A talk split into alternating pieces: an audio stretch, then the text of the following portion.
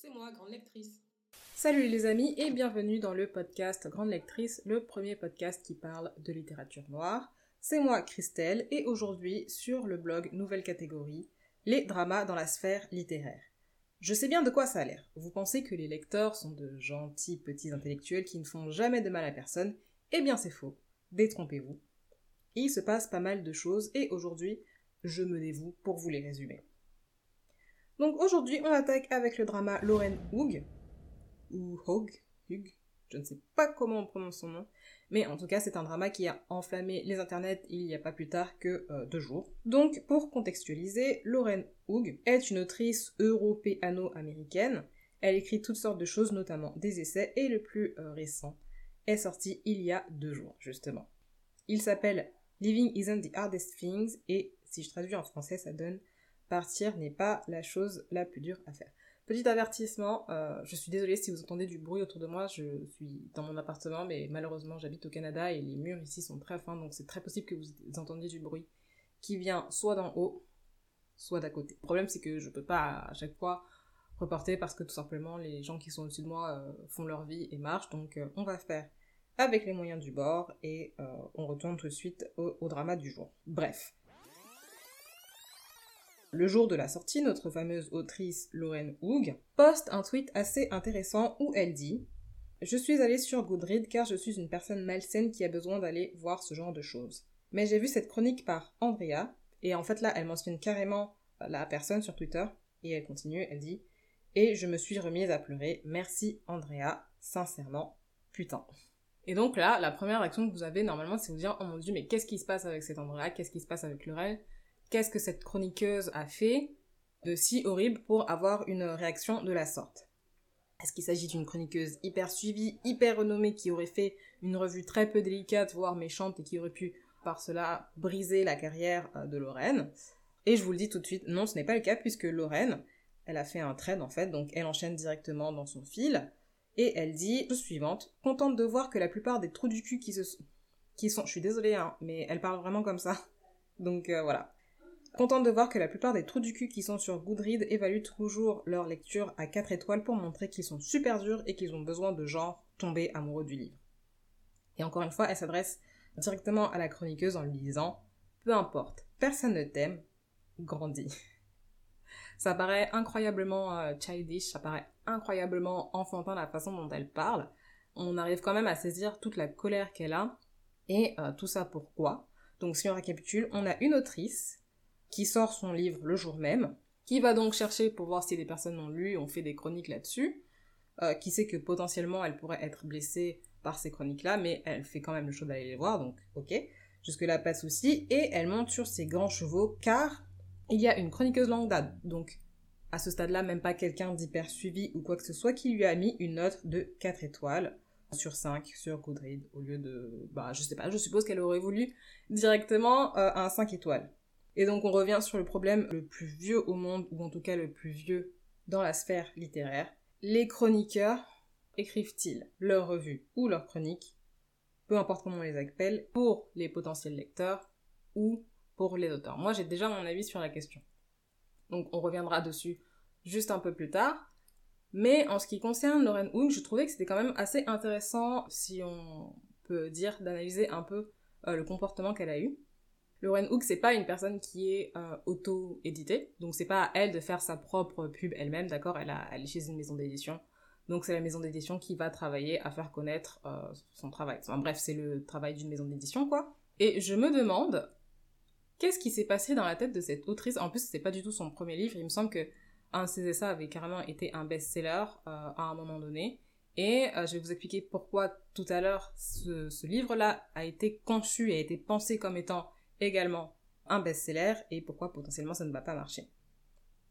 Donc on a cette autrice qui décide de faire un truc qu'elle juge toxique pour elle-même parce qu'elle sait qu'elle ne peut pas le gérer et d'aller voir les revues. Et donc elle tombe sur des notes. En fait, il y a plusieurs, euh, il n'y a pas uniquement la personne qu'elle a mentionnée, il y a plusieurs personnes qui ont lu son livre et qui ont mis euh, généralement des et demi sur 5 étoiles ou des 4. Il y a des gens qui ont, dit ben j'ai euh, augmenté à la hausse et il y en a qui ont dit j'ai augmenté à la baisse. Donc demi ça reste une très très bonne note pour un livre, je ne sais pas quel genre d'auteur ne rêverait pas d'avoir une note pareille sur Goodreads parce que bah voilà, ça fait grimper les stats, enfin 4,5 c'est une très bonne note, même si vous êtes à 3 sur Goodreads, c'est une très bonne note. Et euh, si vous êtes à 1 ou 2, ben, généralement, vous cherchez à savoir pourquoi vous êtes à cette note-là. Mais euh, dans tous les cas, 4 étoiles, enfin, je sais pas dans quel monde on vit pour considérer que 4,5 sur 5 est une mauvaise note par rapport à une personne qui a lu votre livre, qui ne l'a pas du tout descendu. Je sais que des fois, nous les chroniqueurs, on peut être assez tranchants, assez vifs, euh, bon, surtout par rapport à la personnalité que certaines chroniqueuses ou certains chroniqueurs ont. Euh, on peut être plus ou moins dur et dire bon ce livre je l'ai pas aimé c'est de la merde. Et c'est vrai que ça peut toucher l'auteur mais là c'était pas du tout le cas. Là c'était carrément le contraire. Donc elle aurait pu être fière sans monter dire regardez mon livre est sorti aujourd'hui j'ai déjà eu euh, 4,5 euh, sur 5 étoiles blablabla bla, ça ça aurait été parfaitement compréhensible. Manifestement ce n'était pas son cas. Elle elle voulait atteindre la perfection et pourquoi c'est problématique pour moi? Tout simplement parce que en littérature c'est très rare d'atteindre la perfection il y aura toujours un truc qu'on va pouvoir améliorer, recorriger, etc., repenser différemment. 4,5, c'est pas parce que, euh, bah, ici, il s'agit d'un essai, mais c'est pas parce que, par exemple, le sujet ou l'histoire ou le plot n'a pas plu, ça peut être par rapport à de la syntaxe, enfin, ça peut être vraiment euh, un, tout, quoi, un tout global euh, dans ce Et non seulement ce livre a été pensé, comme je vous l'ai dit, comme un best-seller, notamment parce que l'autrice Roxane Gay, qui a écrit L'essai Bad Féministe elle-même a reconnu que c'était un très bon livre et lui a donné directement 5 étoiles, ce qui est quand même, je dirais pas le Graal, mais enfin, waouh, c'est quelqu'un qui pèse quand même assez dans le jeu. Elle lui a donné une très bonne note, donc de par là, toutes les personnes qui connaissent euh, Roxane Gay, le travail de Roxane Gay, vont peut-être être attirées par ce livre et se dire, bah tiens, c'est peut-être une bonne chose euh, à se mettre sous la dent, à lire, etc. Non seulement ça, mais il existe une version audio de ce livre qui a été lue par quand même Kate Blanchett. Ce sont des, tas de petits trucs marketing qui vont appeler le lecteur à lire ce livre, à se dire bah voilà, ce, truc-là a tout d'un, pas d'un chef-d'œuvre en tout cas, mais il a tout d'un best-seller. Donc allez-y, lisez-le, vous allez l'aimer. Et en parallèle de ça, on a cette autrice qui pète littéralement les plombs le jour de la sortie de son, livre, donc pour vous dire à quel point c'est une mauvaise publicité, qui pète les plombs sur Twitter qui va agresser les personnes qui ont aimé son livre. Rendez-vous compte quand même, elle va agresser les personnes qui auront aimé son livre euh, sous le motif que quand même euh, vous aurez pu mettre 5. Ce qui n'est absolument pas un, euh, un, argument recevable. Et là je rigole quand même parce que les gens ont tellement pas aimé son comportement que bah en fait ils sont allés carrément descendre sa note sur Goodreads et lui mettre des 1 et des 2 etc. Ce qui fait que la dernière fois que j'ai regardé en tout cas, elle était descendue peut-être à 1,5 sur 5 alors qu'auparavant elle était à 4,5 sur 5. Pour vous dire à quel point cette stratégie n'a pas fonctionné. Et je vous parle de stratégie parce que je ne connais pas cette personne, mais je me demande, est-ce qu'elle aurait pas un peu fait exprès parce que tous les arguments qu'elle a, pour moi, ne sont pas recevables. Non seulement elle a dit d'autres choses du style euh, je prends la parole pour tous les auteurs qui euh, n'osent pas le faire et dire que les book euh, blogueurs, les blogueurs livres sont injustes envers nous, etc., etc. Elle a massivement bloqué les gens et elle a dit que les gens la harcelaient, alors que c'est elle qui s'est montrée agressive et qui a directement mentionné une personne, bon bref. Mais je me demande si c'était pas stratégique dans le sens où bad buzz is still buzz, comme on dit. Parce que en soi, en soi, elle a gagné. Il y a des tas de gens qui maintenant euh, savent que son livre existe. Il y a des tas de gens qui ont relayé, qui ont commenté sur les réseaux sociaux, ça peut être sur Twitter où il y a une, quand même une grande partie euh, de la sphère littéraire qui se trouve. J'ai vu également des gens qui avaient fait des, des, lives sur YouTube. Donc ça c'est sûr maintenant les gens savent que son livre existe, bien que j'en suis sûre la plupart d'entre eux, la grande majorité d'entre eux ne savaient pas qui était Lorraine Hoog euh, la semaine dernière par exemple. Donc est-ce qu'elle a gagné? Je sais pas, parce qu'elle a vraiment eu une mauvaise publicité et effectivement ben Malheureusement, moi je suis pas quelqu'un qui cherche à savoir qui sont les auteurs généralement, mais euh, quand vous avez une, personnalité comme ça, ben ça vous donne pas envie, une personnalité comme ça et en plus qui se prend pas pour la queue d'une poire, ça vous donne pas forcément envie de lire ce livre. Et c'est exactement ce qui s'est passé, donc je pense que peut-être certaines personnes, par curiosité ou parce que le thème, le sujet euh, leur aura plu, se dirigeront vers ce livre et qu'elle aurait pu toucher beaucoup plus de personnes par rapport à la stratégie de base qui était quand même de mettre Roxane Gay en avant et aussi Kate Blanchett. Et ensuite l'auteur plutôt que la stratégie qu'elle a adoptée euh, de venir se plaindre. Parce que vraiment ça ça reste quand même assez inexplicable pour moi. Non seulement ça mais en fait le suite de, de bloquer directement à vue les gens qui voulaient parler tranquillement de ça avec elle, dans tous les cas ça reste une mauvaise stratégie oui, elle a gagné, elle a fait parler d'elle, mais bah, à quel point cette communication peut être néfaste pour elle. Et c'est donc pour ça que je me demande si cette stratégie de communication, si tout du moins c'en est une, euh, n'est pas la plus mauvaise stratégie de communication de l'année, sérieusement. Genre, qui fait ça? Normalement, si on vous donne une bonne note sur votre livre, que vous avez probablement mis du temps à écrire, à réfléchir, à penser, vous allez, je sais pas moi, cheer up la personne. Vous allez dire, ouais, regardez, un tel a pensé ça de mon livre, mais non, apparemment, pour la personne Lorraine Hoog, ben, un 4,5, pas suffisant. Et bien que je conçois euh, que ce soit un peu pompeux de noter des livres, c'est notamment pourquoi moi je ne le fais pas, en tout cas dans mes revues, parce que bon, voilà, enfin, je veux dire, euh, ça y est, quittez. Néanmoins, je sais pas si vous avez déjà été sur l'application Goodread, c'est un processus que vous ne pouvez pas zapper, généralement. Euh, vous êtes obligé de mettre une note il me semble, en tout cas la dernière fois que j'ai été sur l'application, vous êtes obligé de mettre une note sur les livres que vous avez lus, donc vous êtes obligé soit de mettre un 1, ou, bref.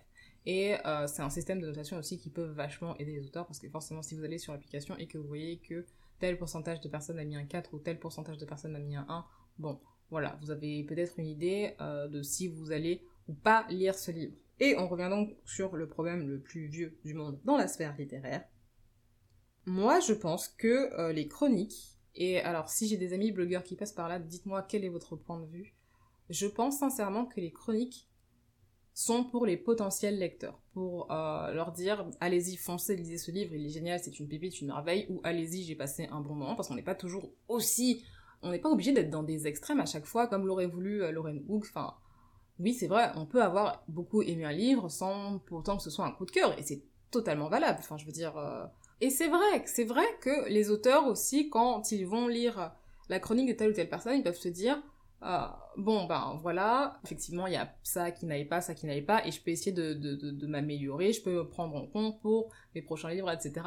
Et encore, ça s'adresse pas à tout le monde. Je veux dire, c'est peut-être des auteurs qui sont qui viennent de commencer, qui sont de venir, ou alors qui euh, ne fonctionnent pas trop en ce moment et qui ne comprennent pas pourquoi. Vous n'allez pas dire à euh, Musso, Musso, viens, viens, j'ai chroniqué ton livre, et je t'ai mis 3 euh, étoiles. Non, vous n'allez pas faire ça, logiquement. Donc voilà, je pense que ça peut être pour les deux, mais généralement, moi, je... Enfin, si vous allez sur mon blog et vous voyez comment il est agencé, vous allez, grandelectrice.wordpress.com d'ailleurs, vous allez bien euh, remarquer que les chroniques qui sont faites sont pour les potentiels lecteurs, pour les diriger par rapport à leurs envies, et c'est pour ça que j'essaie de toucher un maximum, en fait, de, de, genre parce qu'on est tous des lecteurs différents, on aime tous des choses différentes. Bah, et il faut arrêter à un moment donné de considérer que les blogueurs livres ne sont que euh, là pour les auteurs, que les auteurs sont le centre du, du monde du livre et que on leur doit tout. Il suffit parfois de voir comment leur démarchage se fait, c'est-à-dire euh, on reçoit, pas moi hein, parce que j'ai pas mis mon adresse mail, elle est pas disponible, etc. justement pour éviter ce genre de problème. Mais quand j'entends certains blogueurs qui disent euh, bah voilà j'ai reçu euh, un DM ou alors j'ai reçu un email de tel auteur qui me dit achète mon livre et lis-le et fais-en une chronique, non mais attendez on est où là? Non seulement vous voulez qu'une personne lise votre livre, vous vous renseignez même pas un peu pour savoir quel est le genre de livre que la personne lit en général, ça se trouve elle est fan de romance, vous allez lui offrir un thriller, enfin bref, euh, vous lui dites pas forcément poliment, c'est extrêmement violent comme, comme processus et on a l'impression que nous on est là pour vous servir. Non, je suis désolée, hein, il faut arrêter, c'est pas comme ça que ça fonctionne. On lit les livres qu'on a envie de lire. Si vous nous offrez un livre, déjà vous nous offrez euh, la copie, ne serait-ce qu'en numérique. Vous allez pas nous dire, allez vas-y, achète mon livre et fais-en une chronique. Enfin, c'est n'importe quoi. Bon, je sens que je suis un peu en train de m'énerver. Néanmoins, le point le plus important sur lequel je vais rebondir, c'est ça. Les chroniques, les revues, peu importe comment on veut les appeler, moi en tout cas, et je pense qu'on est plusieurs dans ce cas-là, on les axe pour les lecteurs et pas pour les auteurs. Pour les auteurs, il y a ce qui s'appelle des bêta-lecteurs. Voilà, tout simplement.